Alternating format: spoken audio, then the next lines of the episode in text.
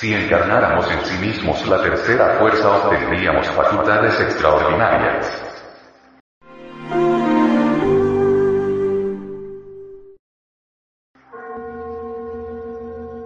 Los antiguos adoraban al sol, y esto es algo que bien vale la pena que conozcamos íntegramente. Entonces, ¿cómo se explica que pueblos tan cultos como los mayas, los nahuatls, los zapotecas, etc., adorarán al sol que, sin embargo, todas sus cosas pertenecieran a una elevadísima cultura, no es el sol nuestro, al sol físico, al que le rindieron culto, sino a la energía cósmica y al sagrado sol absoluto.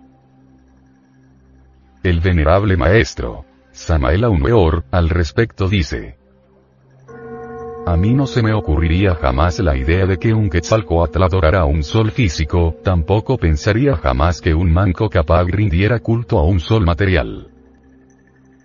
Los antiguos egipcios, así se evidencia de sus ideas arquetípicas y de su arquitectura solar, tampoco rindieron culto a un sol físico. Obviamente, los egipcios adoraron a Ra, al sol de la medianoche, al sagrado absoluto solar. Todos los vestigios dejados por los egipcios, así lo confirman. Del sol sagrado absoluto emana el sagrado y activo Okidanok, omnipresente, omnipenetrante, omnisciente. Emana el gran aliento, para sí mismo profundamente ignoto. Incuestionablemente, el gran aliento, es decir, el activo Okidanok, omnipresente, omnipenetrante, omnisciente, emanó, en la aurora de esta creación, del sagrado sol absoluto, y debe desdoblarse en tres ingredientes fundamentales para poder crear. El primero, la fuerza positiva. El segundo, la fuerza negativa. El tercero, la fuerza neutra. Si esas tres fuerzas cósmicas, positivas, negativas y neutras, no incidieran en un punto dado del universo, cualquier tipo de creación sería imposible. Es por eso que estas tres fuerzas, positivas, negativas y neutras, coinciden en un punto dado, y allí donde se encuentran, surge una creación. Tomemos como ejemplo, al hombre. Este, por sí solo, no podría crear un hijo, y una mujer sola tampoco podría concebir. Se necesita que el hombre se una sexualmente a su mujer para poder crear. El polo positivo, hombre, se une al polo negativo, mujer, y la fuerza neutra los concilia a ambos, entonces se realiza la creación de un hijo. Tal como sucede aquí abajo, sucede en el cosmos infinito. La fuerza positiva se une a la fuerza negativa, y la fuerza neutra concilia a las dos fuerzas contrarias para realizar alguna creación. Así que, mis queridos amigos, gracias a las fuerzas positivas, negativas y neutras, todos existimos en el mundo. Interesante sería poder cristalizar, dentro de nosotros mismos, a las tres fuerzas superiores de la naturaleza y del cosmos.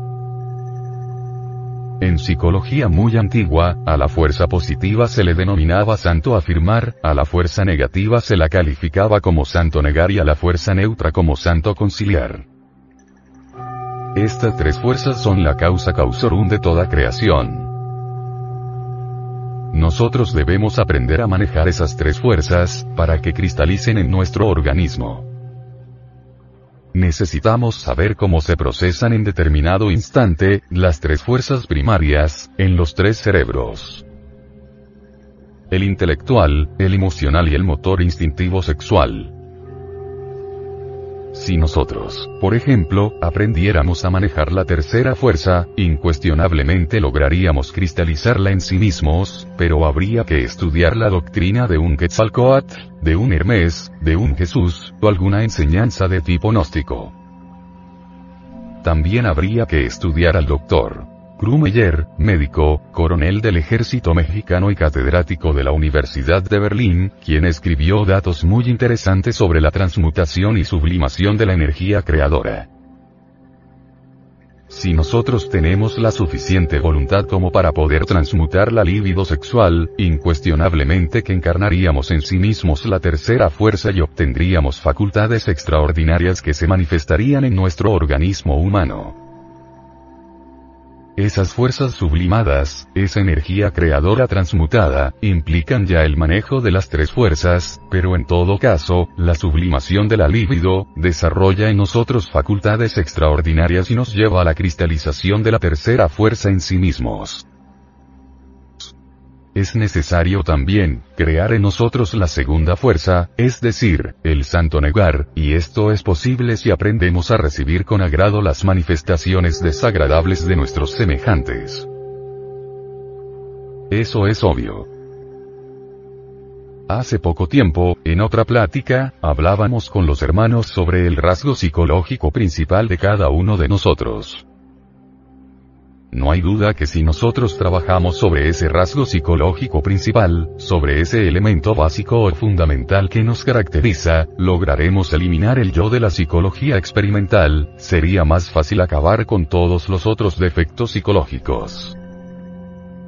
Así que, el que está interesado en aniquilar sus defectos psicológicos, eliminarlos, pues debe aprender a recibir con agrado las manifestaciones desagradables de sus semejantes no podríamos cristalizar la segunda fuerza, que es el santo negar, tomando otro camino diferente. Y por último, quien quiera cristalizar la primera fuerza, que es el santo afirmar, tendrá que aprender a decir la verdad, tendrá que aprender a obedecer a las partes más elevadas de su propio ser. No está de más aclararles a ustedes que en lo profundo de nosotros mismos, viven las partes más elevadas del ser, que son completamente divinales. Quien aprende a obedecer a las partes más elevadas del ser, indubitablemente logrará, tarde o temprano, cristalizar en sí mismo la primera fuerza. El santo afirmar. Si alguien consigue cristalizar en sí mismo, gracias a los tres cerebros, las tres fuerzas principales de la naturaleza y del cosmos, incuestionablemente se convertiría, en verdad, en un superhombre, en el sentido más completo de la palabra.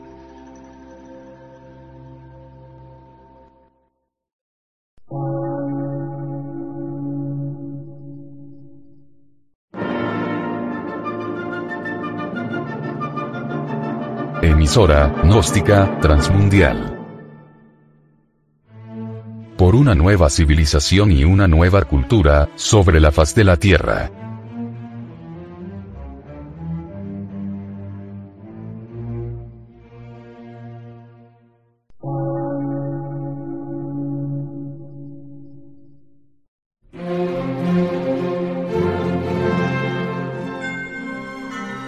De radiodifusión científico, artístico, místico y filosófico, de la Asociación Colombiana de Centros de Estudios Gnósticos, Antropológicos, Psicológicos y Culturales. A. C.